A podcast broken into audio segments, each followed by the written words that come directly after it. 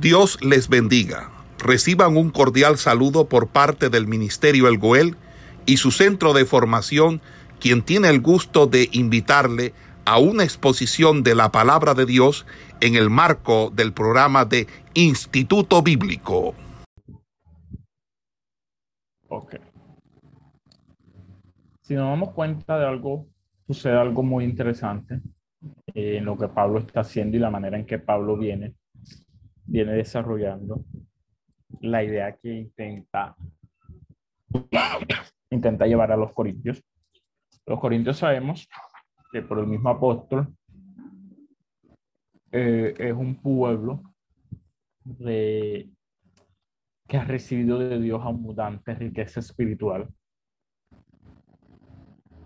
pero que a pesar de toda esa, toda esa riqueza, ha venido presentando una, unas circunstancias o, o más bien un comportamiento muy distante a esa riqueza que proviene de Dios.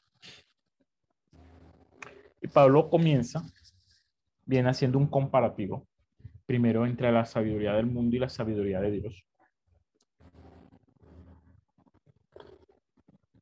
Y aquí comienza a hablar de cómo, de cómo nosotros, o sea, de cómo el cuerpo, de cómo la iglesia, específicamente la iglesia de los Corintios, comienza a obtener la revelación de lo, de lo, de lo que es, del, del conocimiento, del conocimiento de Dios.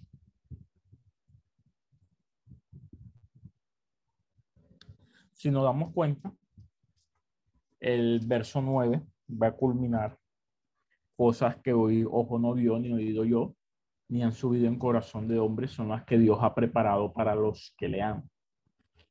Y siguiendo, siguiendo esta idea que viene, que viene, que viene desarrollando el apóstol, que que nadie, en la, ningún ojo la vio, ningún oído la oyó, y no, y no proviene de ningún corazón de hombre, o sea, no proviene del conocimiento del hombre, de los sentimientos, no proviene nada del hombre, sino que son las que Dios ha preparado, ese mismo Dios que las ha preparado, a nosotros nos las reveló por medio del Espíritu.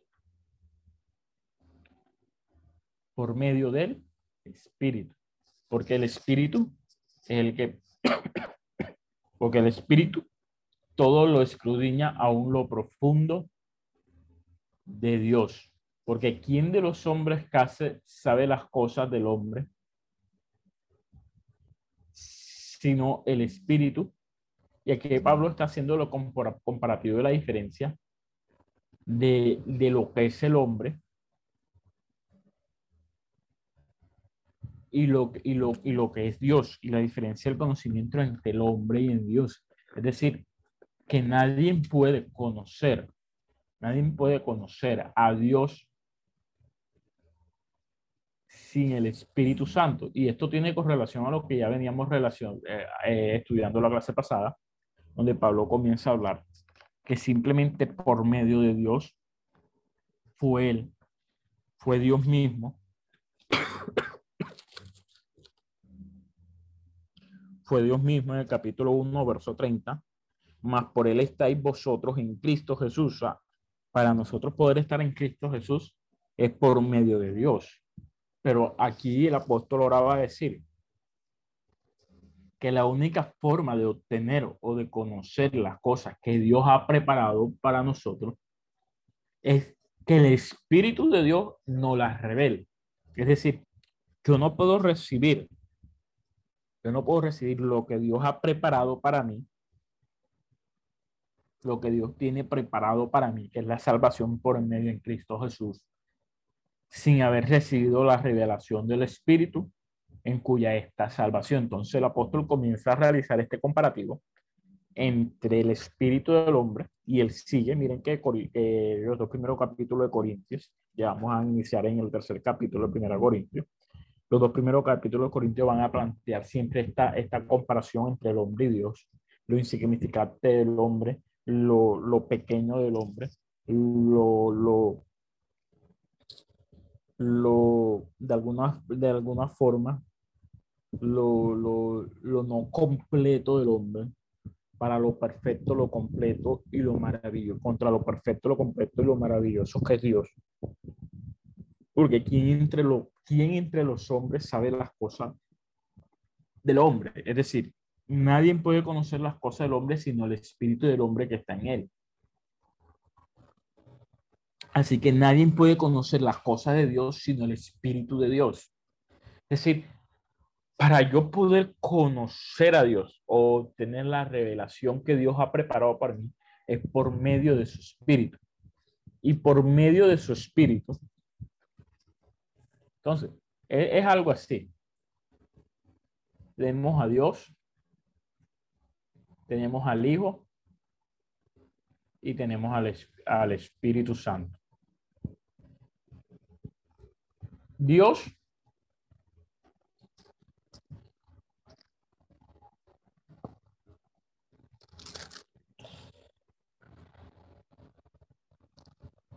nos da el Hijo de una u otra forma.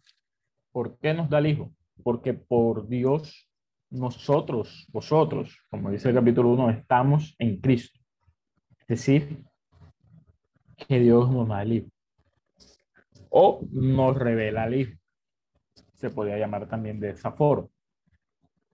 Pero, él es, pero para yo poder obtener la revelación del Hijo, necesito al Espíritu Santo que me revele lo de Dios. Porque nadie va a poder obtener la revelación de Dios sino por medio de su Espíritu.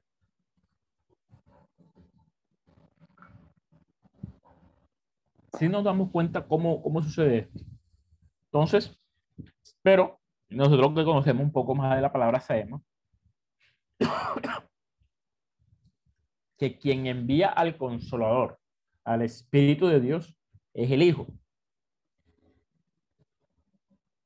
Es decir, que necesitamos al Espíritu para obtener la revelación de Dios, para poder ir por la revelación de Dios, porque sin la revelación que obtenemos de Dios, no podemos estar en Cristo Jesús, Señor nuestro. Pero este Cristo Jesús, Señor nuestro, que es el Hijo, es quien nos envía al Consolador, que nos envía al Espíritu Santo. Entonces, por eso, no, no, puede, no, puede, no puede haber un conocimiento parcial de Dios, donde yo digo que, que solamente conozco a Dios, pero no al Hijo y no al Espíritu, o solamente tengo al Espíritu, pero no al Hijo y no a Dios, o recibí al, al Hijo, recibí a Cristo, pero no he recibido al Espíritu Santo en mi vida. Eso va a denotar en, el cristiano, en el creyente, en el hombre de Dios, en el Hijo de Dios, un desconocimiento total de lo que, de lo que es Dios para nosotros. Porque solamente en, la, en, el hecho, en el hecho de la Trinidad, en el hecho del Padre, del Hijo y del Espíritu, es que podemos tener la completud de lo que es Dios para con nosotros, la completud de lo que es Dios para nuestra vida. Y esto es lo que está intentando hacer ver el apóstol, el apóstol Pablo a la iglesia de los Corintios, que su comportamiento están constrictando al Espíritu, están alejando al Espíritu Santo, que su forma de actuar, su manera de actuar propia de los hombres es contraria a lo que el Espíritu de Dios nos ha revelado, es contrario a lo que Dios ha preparado a los que les ama, es contrario a lo que están en Cristo Jesús, Señor nuestro, porque nosotros, porque eso va a decir en el verso 12, y porque no y nosotros no hemos recibido el Espíritu del mundo, sino el Espíritu que proviene de Dios para que sepamos lo que Dios nos ha concedido. Este hecho de, la, de lo que Dios nos ha concedido no va a hablar solamente de riquezas, no va a hablar solamente de,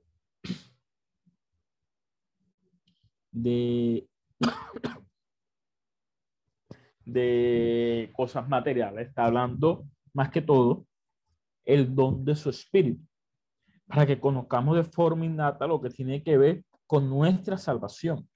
El Espíritu, el Espíritu de Dios, de una u otra forma nos enseña los tesoros que tenemos en Cristo, a quien Dios entregó para que muriese en la cruz y consiguiese así vida eterna para nosotros. O sea, es, es decir, que solamente por medio del Espíritu Santo nosotros podemos recibir la revelación de Cristo, al cual murió y resucitó por cada uno de nosotros. Si Dios entregó a su Hijo, de seguro que en Él nos dará todas las cosas gratuitamente. Eso, eso el apóstol lo va a escribir en la carta a los romanos. Así que es por la vida del Espíritu Santo que los creyentes o cada uno de nosotros, de una u otra manera, somos capaces o estamos capacitados para apropiarnos del don de la salvación. ¿Y qué quiero decir con apropiarnos del don de la salvación? Porque yo no me hago dueño de la salvación. Yo no me hago dueño de lo, del, del, del hecho, del hecho fidedigno de la salvación en nuestra vida. Sino que sencillamente al yo obrar en fe para salvación, porque por fe recibo la salvación, esa, esa, fe a mí me da una certeza de que yo seré salvo. Pero esa fe en Cristo, pero esa fe solamente yo la recibo por medio del Espíritu. Y el Espíritu solamente lo recibo porque el, el Hijo lo envió. Y el Hijo lo envió sencillamente porque para poder nosotros estar en el Hijo y recibir lo que Él ha enviado para nosotros, debemos poder estar en Él por medio del, por medio del Padre.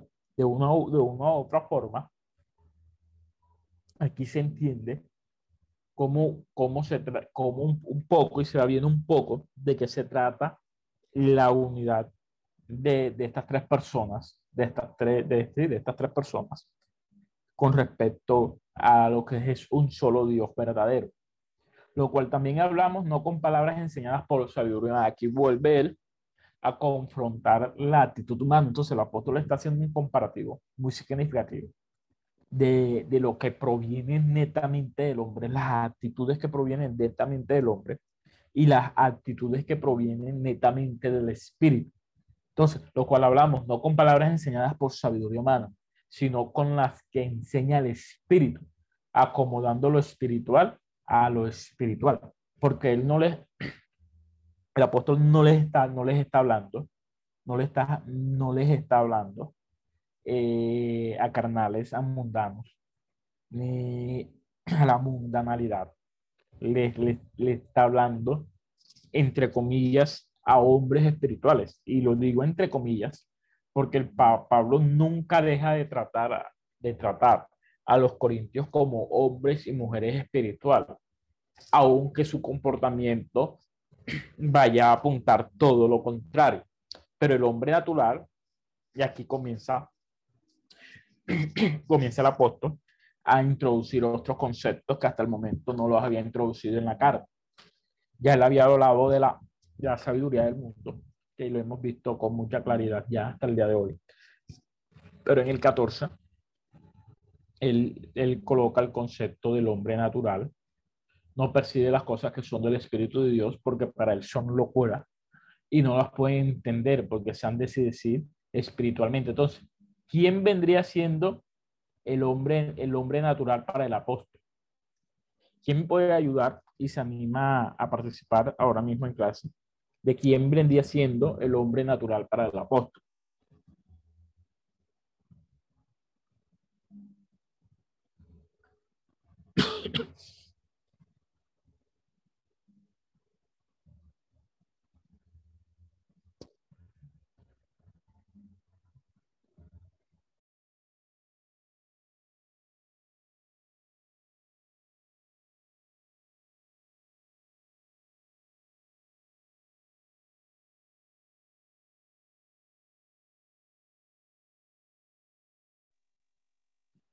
Amén, siervo. Amén. Eh, no escuché, ¿me puedes repetir? Sí, ¿me escucha? Ahora sí, ¿me puedes repetir?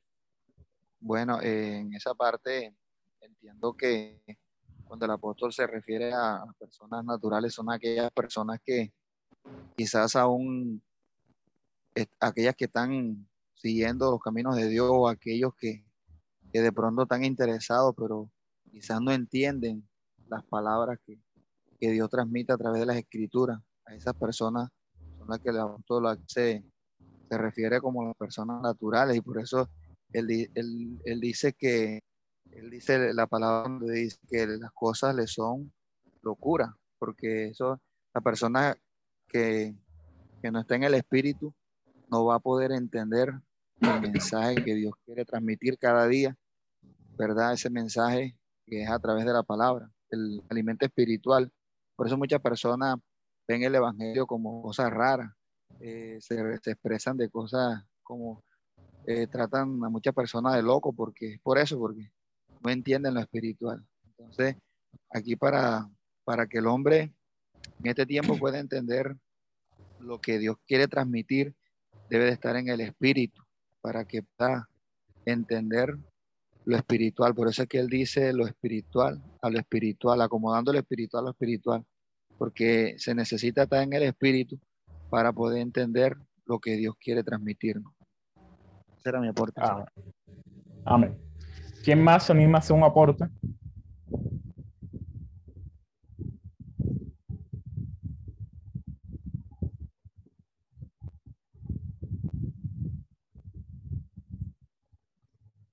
Ok. Miren que el apóstol en el verso 14 y el verso 15 va a estar planteando eh, lo mismo que ha venido planteando todo, todo este tiempo, eh, que, que, es, que, es una, que es una discusión, que es una discusión. Eh, ¿Me están escuchando bien? Sí, varón, se escucha clarito. Ok. Amén, amén que es la discusión, el, el, el, no discusión, sino más bien el comparativo entre lo, lo espiritual y lo carnal. Él venía hablando la, comparativo en lo que es la sabiduría del mundo y la sabiduría de Dios, lo que es el espíritu de Dios y lo que él es, él es, es el espíritu del hombre. Y ahora comienza a, comienza a hacer la comparación en lo que es un hombre natural y lo que es un hombre espiritual. Miren que el apóstol está intentando confrontar a la iglesia de Corinto por la actitud que está presentando, por su comportamiento y por todo lo que está haciendo de una manera muy particular. Primero, le dice, vosotros no tenéis la sabiduría del mundo, sino la de Dios, porque ahí está la sabiduría de Dios de esta forma y la sabiduría del mundo de esta manera. Entonces, ¿cuál de vosotros tenéis? El Espíritu de Dios revela estas cosas el Espíritu del hombre revela estas cosas. Entonces, ¿cuál de ustedes, cuál de ustedes dos tiene? Y aquí va a comenzar ya una confrontación mucho más directa. Es decir, vosotros, ¿quiénes sois? ¿Sois el hombre natural o sois el hombre espiritual? Vamos a ver los dos textos. Dice el 14, dice, pero el hombre natural no percibe las cosas que son del Espíritu de Dios, porque para él son locura, y no las puede entender porque se han de discernir espiritualmente. Si el hombre no puede entender estas cosas porque se han de discernir espiritualmente, ya, de, ya aquí, con esta idea que el apóstol está expresando, da, a entender que el hombre natural no tiene al Espíritu de Dios. Primera premisa, el hombre natural no tiene al Espíritu de Dios, porque quien tiene al Espíritu de Dios puede discernir las cosas que son espiritualmente, pero quien no lo tiene no lo puede hacer. Entonces, si el hombre natural no lo puede hacer, significa que el hombre natural no puede tener al Espíritu de Dios. Y esto va con relación a lo que él venía hablando en los versos anteriores sobre el Espíritu de Dios y el Espíritu del hombre verso 15. En cambio, el espiritual juzga todas las cosas, pero él no es juzgado con nadie. ¿A qué se refiere el apóstol con que el espiritual juzga todas las cosas? Pero antes, antes de aclarar esto, analicemos quién es el hombre natural. El hombre natural, primero, por decantación, no puede tener al Espíritu de Dios por todo lo que el apóstol Pablo está diciendo. Porque si tuviera el hombre natural al Espíritu de Dios, pudiera discernir las cosas de Dios. Por lo tanto, ese vendría siendo el hombre espiritual, porque el hombre espiritual es aquel que tiene al Espíritu de Dios. Entonces, el hombre natural no tiene al Espíritu de Dios. Y quien no tiene al Espíritu de Dios es quien, a quien no se le ha revelado Cristo. Y a quien no se le ha revelado Cristo es porque Dios no lo ha incorporado a Cristo. De una u otra forma significa que el sencillamente hecho de la salvación no ha sido revelado en en, en completud a su vida. ¿Qué quiere decir esto? Que el hombre natural es el hombre que es no salvo, es decir, es el hombre animal, el hombre que no ha recibido al Espíritu, que no cree en Dios, que no sigue a Dios, que no se ha arrepentido, que no es creyente, que no acepta las cosas de Dios, porque no tiene al Espíritu de Dios, porque la única forma de recibirlo de Dios es por medio, es por medio, es por medio de su Espíritu. Entonces, ahí el Pablo le, está hablando a un hombre que entre comillas no es cristiano, que entre comillas no es creyente y que entre comillas no pertenece a la iglesia, porque el hombre natural no le interesa congregarse, no le interesa estar buscando de Dios, porque esa no es su naturaleza. Está más centrado y más concentrado en lo natural, en lo del mundo, en lo que ofrece el mundo para él. Es decir, que el hombre natural pertenece a uno, pertenece al mundo, mientras que el espiritual pertenece a Dios. Uno es creyente, el otro no es creyente. Uno carece del espíritu, mientras el otro tiene el espíritu de Dios. Uno sigue sus instintos naturales, el otro sigue al Señor. Y este esto es lo que el apóstol la forma en cómo el apóstol ya está confrontando más directamente la actitud de la iglesia corintia. Porque si le estoy hablando a hombres espirituales, le estoy hablando al hombre, a hombre, al hombre espiritual, como supuestamente lo son ustedes, su comportamiento en realidad es el de un hombre natural, porque un hombre natural es el que se centra en todo esto, en todos sus instintos naturales que no provienen de Dios. Pero el espiritual juzga todas las cosas, pero él no es juzgado de nadie. ¿Qué quiere decir esto? Que lo que estamos en Cristo nadie nos puede juzgar falsamente. Ahí está, el apóstol está hablando directamente del tema que viene hablando, hablando más en, en sus contentos más directamente inmediato, que es el hecho de la salvación.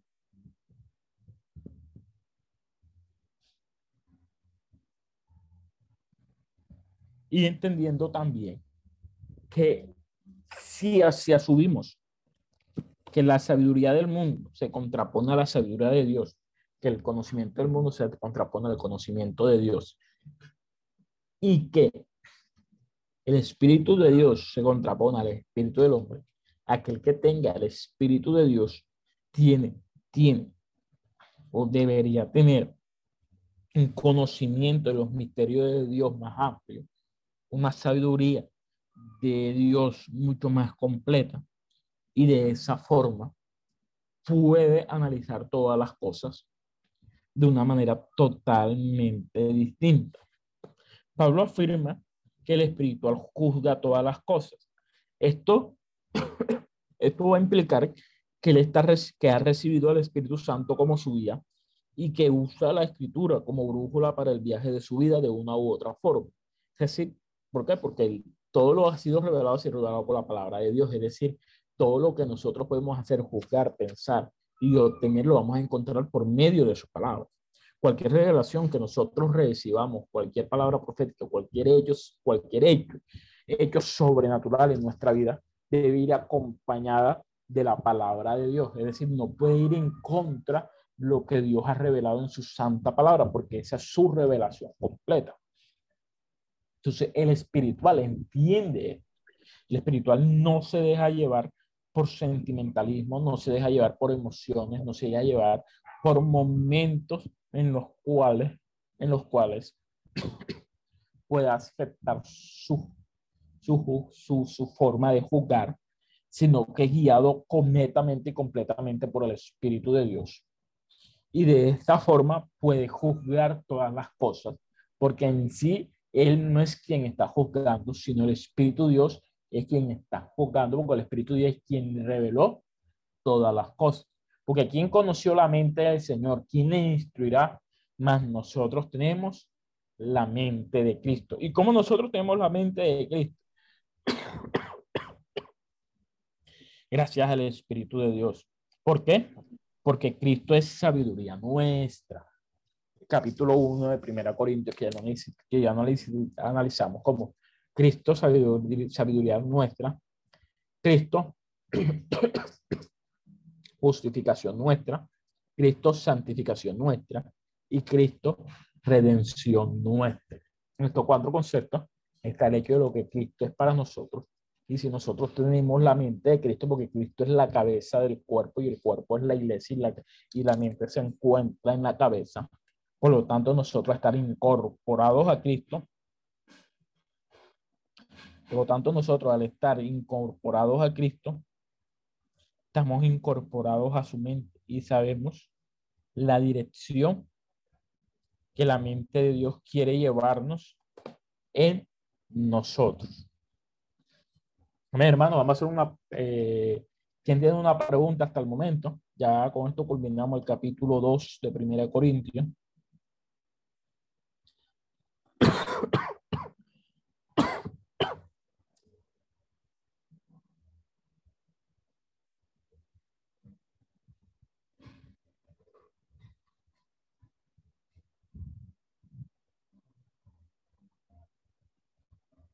Nadie tiene una pregunta hasta el momento.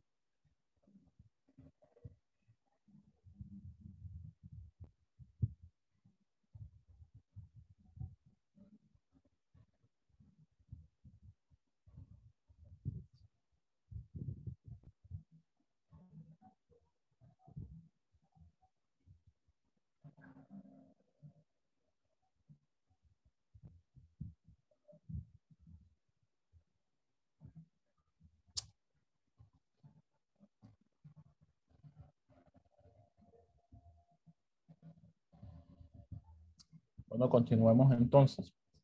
Capítulo 3 va a decir la palabra de Dios. De manera que yo, hermanos, no puedo hablarlos como a espirituales, sino como a carnales, como a niños en, en Cristo. Os di a beber leche y no viando, porque aún no erais capaces ni sois capaces todavía, porque aún sois carnales, pues sabiendo entre vosotros celos, contienda y disensiones, no sois carnales y, y andáis como hombres porque diciendo el uno, yo ciertamente soy de Pablo y el otro, yo soy de Apolos, no sois carnales. ¿Qué pues es Pablo y qué es Apolos? Servidores por medio de los cuales habéis creído. Y eso según lo que cada uno concedió el Señor. Yo planté, Apolos regó, pero el crecimiento lo ha dado Cristo. Así que ni el que plante es algo, ni el que riega, sino Dios que da el crecimiento. Y el que planta y el que riega son una misma cosa, aunque cada uno recibirá su recompensa pensa conforme a su labor. Porque nosotros somos colaboradores de Dios y vosotros sois labranza de Dios, edificio de Dios. Vamos a hacer la pausa ahí. Miren, Pablo en los dos primeros capítulos se dedicó a explicar la diferencia entre lo que es Dios y lo que es el hombre, entre lo que es espiritual y lo que es carnal, entre lo que es la sabiduría de Dios y lo que es la sabiduría de los hombres entre lo que es el, entre lo que es el Espíritu de Dios y lo que es el Espíritu de los hombres. Acá ya en el 3, Pablo entra directamente a confrontar a la iglesia según ya el argumento que el apóstol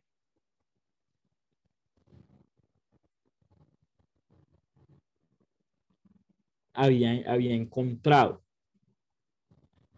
Sabemos ya de un principio el, apóstol Pablo estaba señalando los problemas que se estaban encontrando en la iglesia de Corinto, la división interna, los celos, las rencillas, las contiendas que se estaban presentando unos a otros, por medio de cualquier sea la razón, aunque Pablo en este capítulo no deja claro cuál era la, más claro todavía. Entonces ya Pablo, ¿de qué forma comienza? De manera que yo, hermanos, no pude hablarlos como espirituales. ¿Quiénes son los hombres espirituales? ¿Quién es el hombre espiritual? El hombre espiritual es aquel que tiene el espíritu de Dios, sino como a carnales, como a niños en Cristo. Y acá Pablo hace, ingresa otro concepto muy interesante, que es el concepto del hombre carnal. Porque ¿quién es el hombre espiritual? Aquel que tiene el Espíritu de Dios. ¿Quién es el hombre natural? Aquel que no tiene el Espíritu de Dios, aquel que que, que no es creyente, que no ha recibido a Cristo, que no ha sido revelada el hecho de la salvación. Pero entonces, ¿quién es el carnal? ¿Quién vendría siendo el carnal, el carnal aquí? Porque si Pablo va a seguir hablando del natural en este caso, aquí entonces debería, debería decir, sino como a natural. Pero ¿cómo usted a un hombre natural le va a exigir el comportamiento de un hombre espiritual si el hombre natural no tiene al espíritu? Entonces Pablo ingresa con otro concepto que es el hombre carnal. ¿Quién es, de quién venía siendo el hombre carnal? Si el hombre, si el hombre espiritual es aquel que tiene el espíritu de Dios, que tiene los conocimientos y los secretos de Dios, y el hombre natural es aquel que no los tiene. Entonces, el, el, el hombre carnal de, está de una u otra forma, se podría decir que en el medio de los dos. Es decir, el hombre carnal conoce al Espíritu de Dios. Podríamos decir que lo ha recibido, pero su comportamiento dista de un comportamiento de un hombre espiritual, sino que su comportamiento es más parecido al hombre natural, pero no es un hombre natural. Entonces, el canal sí podemos decir que es el creyente que está en la iglesia, que está, entre comillas, buscando a Dios, que ha recibido bendiciones de parte de Dios. Podemos decir que ha sido bautizado por el Espíritu Santo, que ha recibido la fe en Dios. Eh, en algunos casos hasta puede predicar, puede ostentar un ministerio, entre comillas, digo entre comillas porque un hombre carnal no es ministro, puede ostentar un ministerio, entre comillas, o decir que lo tiene y ejercerlo de una forma errada, errónea, y su comportamiento distar totalmente lo que es un hombre espiritual.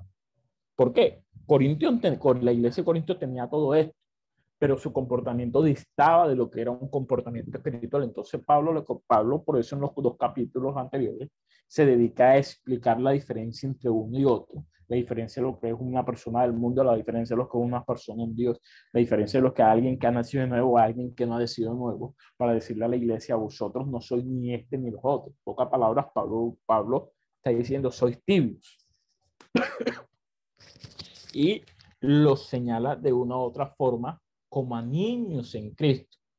Os di a beber leche y no vianda, porque aún no erais capaces ni sois capaces todavía, porque aún sois carnales porque habiendo entre vosotros celos, contiendas y disensiones, no sois carnales y andáis como hombres. Miren, ya aquí Pablo comienza con un señalamiento mucho más directo, con una exhortación mucho más fuerte.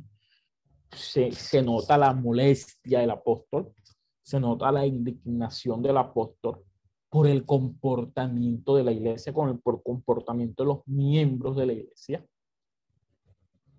y, y, y él demuestra, no solamente en su molestia, no solamente en su forma de expresarlo, y aún así, si nos damos cuenta,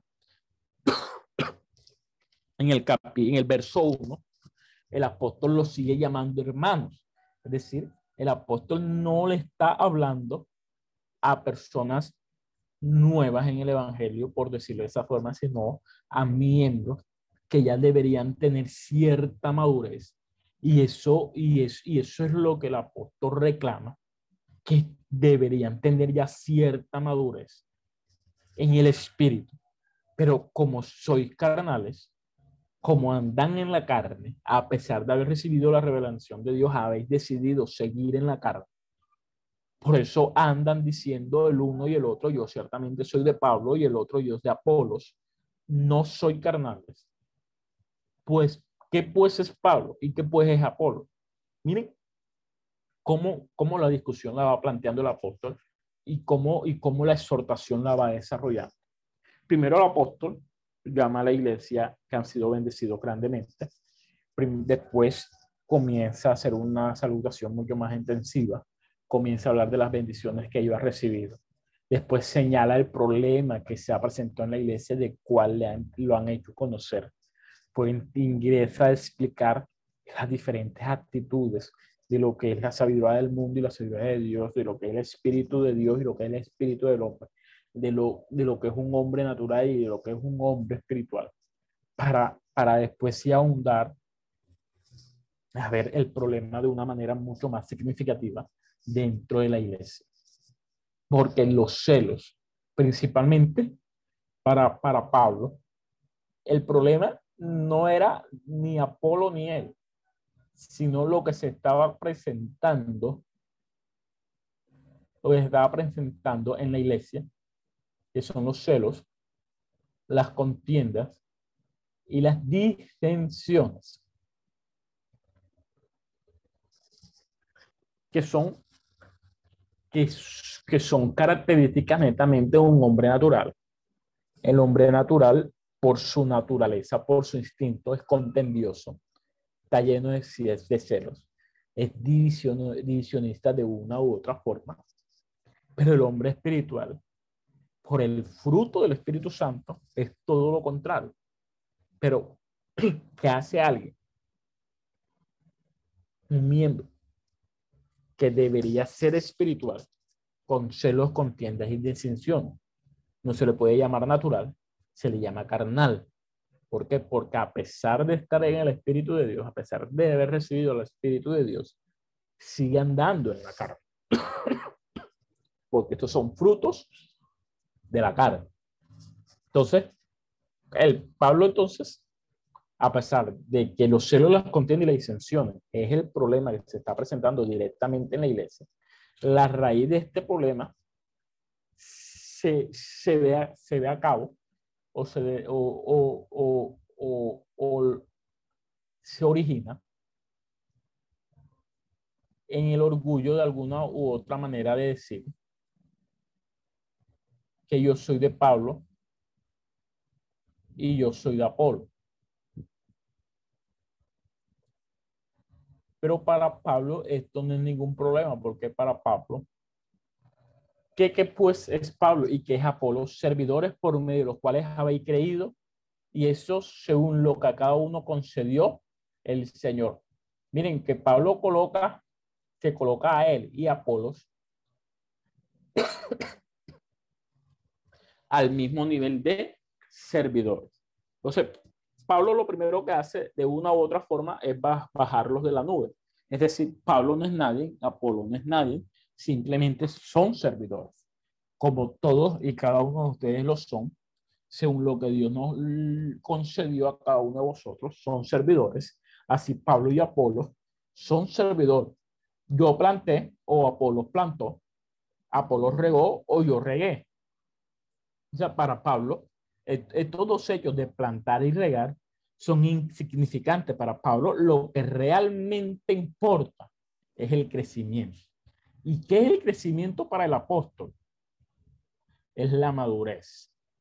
Y el crecimiento se contrapone a lo que Pablo acá al principio está señalando a la iglesia, que son niños.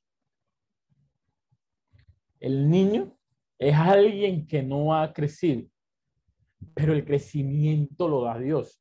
Entonces, si el crecimiento lo da Dios y para recibir la revelación de Dios necesito al Espíritu de Dios. Y el Espíritu de Dios lo tiene un hombre espiritual. Por ende, si no has crecido, no tienes al Espíritu de Dios. Pero aunque ya has recibido la revelación, no te puedo llamar un hombre natural, porque ya conoces a Dios. Por lo tanto, tu actitud, tu comportamiento entra en el ámbito de ser un hombre carnal un miembro carnal. ¿Hay alguien que tenga alguna pregunta hasta el momento?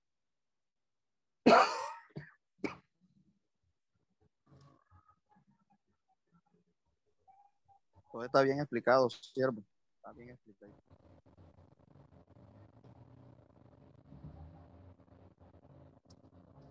Disculpe, hermano Daniel, eh, el hombre carnal, podemos decir que es lo mismo que el hombre natural.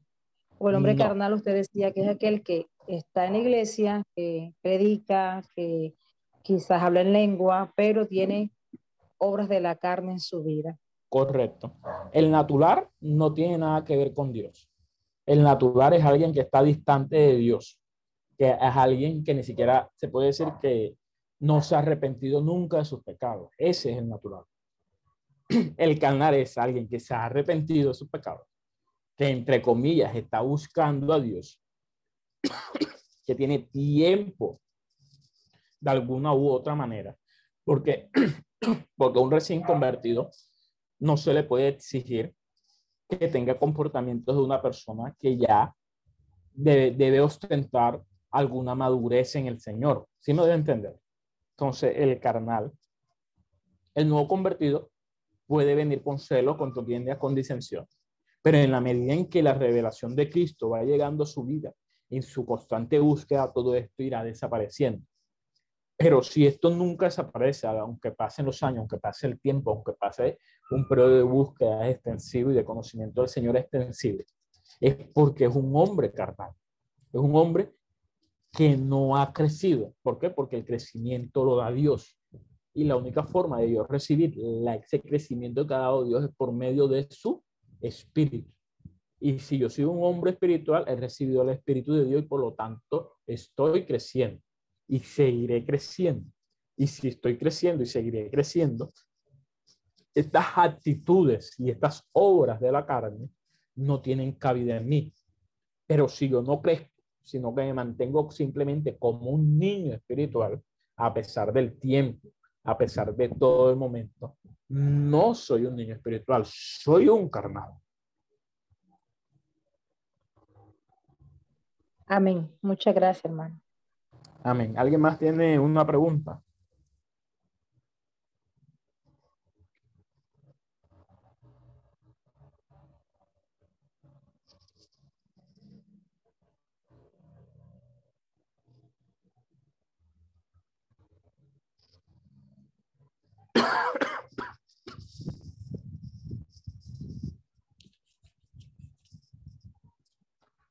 Verso 7. Así que ni el que plantes algo, ni el que riega, sino Dios que da el crecimiento. Pablo vuelve a decir, esto no es importante. Esto no es lo que importa. Esto, esto no es la razón de ser por la que nosotros nos encontramos aquí. Esto no es significativo. El plantar o regar no es significativo. Lo único significativo es el crecimiento. Y el crecimiento lo entrega o lo da Dios. Entonces, la, importancia del crecimiento, la, la, importancia de la madurez para el creyente es, es muy significativo y es muy importante, porque un creyente que no madura es un creyente que se está mal formando.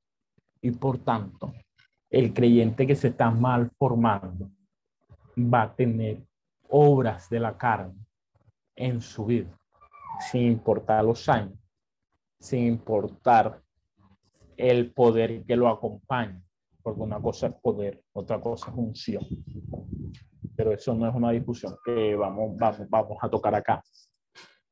Sin importar el poder que lo acompañe, su, su malformación, ya sea de orgullo, porque fíjense algo, Pablo va a hablar de celos, contienda y disensión, pero estos celos y esta conciencia, con, con, con, contiendas, perdón, se van, se van a dar en la iglesia de Corinto por causa del orgullo que cada uno de ellos va a colocar tanto en Pablo como en Apolo. Entonces, no, a mí, por ejemplo, a mí me enseñó el pastor David Bañez, entonces ya, porque a mí me enseñó el pastor David Bañez, ya yo me creo con más conocimiento de los demás.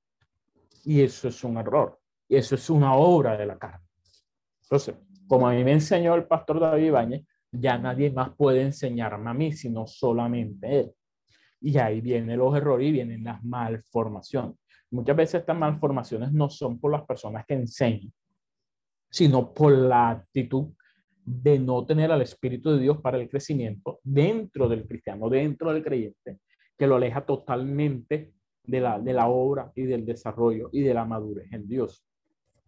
Verso 8, y el que planta y el que riega son una misma cosa. Pablo puede, a colocar, vuelva a colocarse, vuelva a colocarse a él y a Paul la causa de la contienda, de quién es mayor entre los dos, en una misma bolsa, por decirlo, por decirlo de esa forma. Para Pablo, tanto, tanto él como Apolo son lo mismo. No hay, no hay diferencia. La única diferencia que puede haber es la recompensa que Dios dé conforme a la labor de cada uno de ellos. Pero eso no tiene nada que ver con el pueblo y no tiene nada que ver con la iglesia.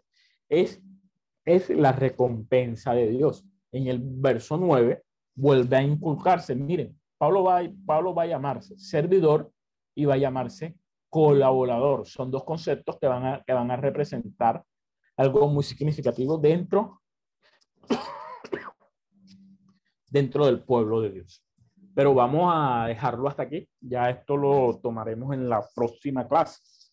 Avanzaremos en todo el capítulo 3 y vemos si podemos llegar a hablar o a tocar algo del capítulo 4 para seguir avanzando.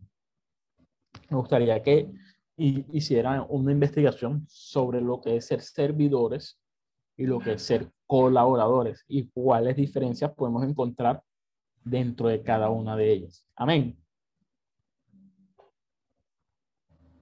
Amén. Amén, hermano. Amén, mis hermanos.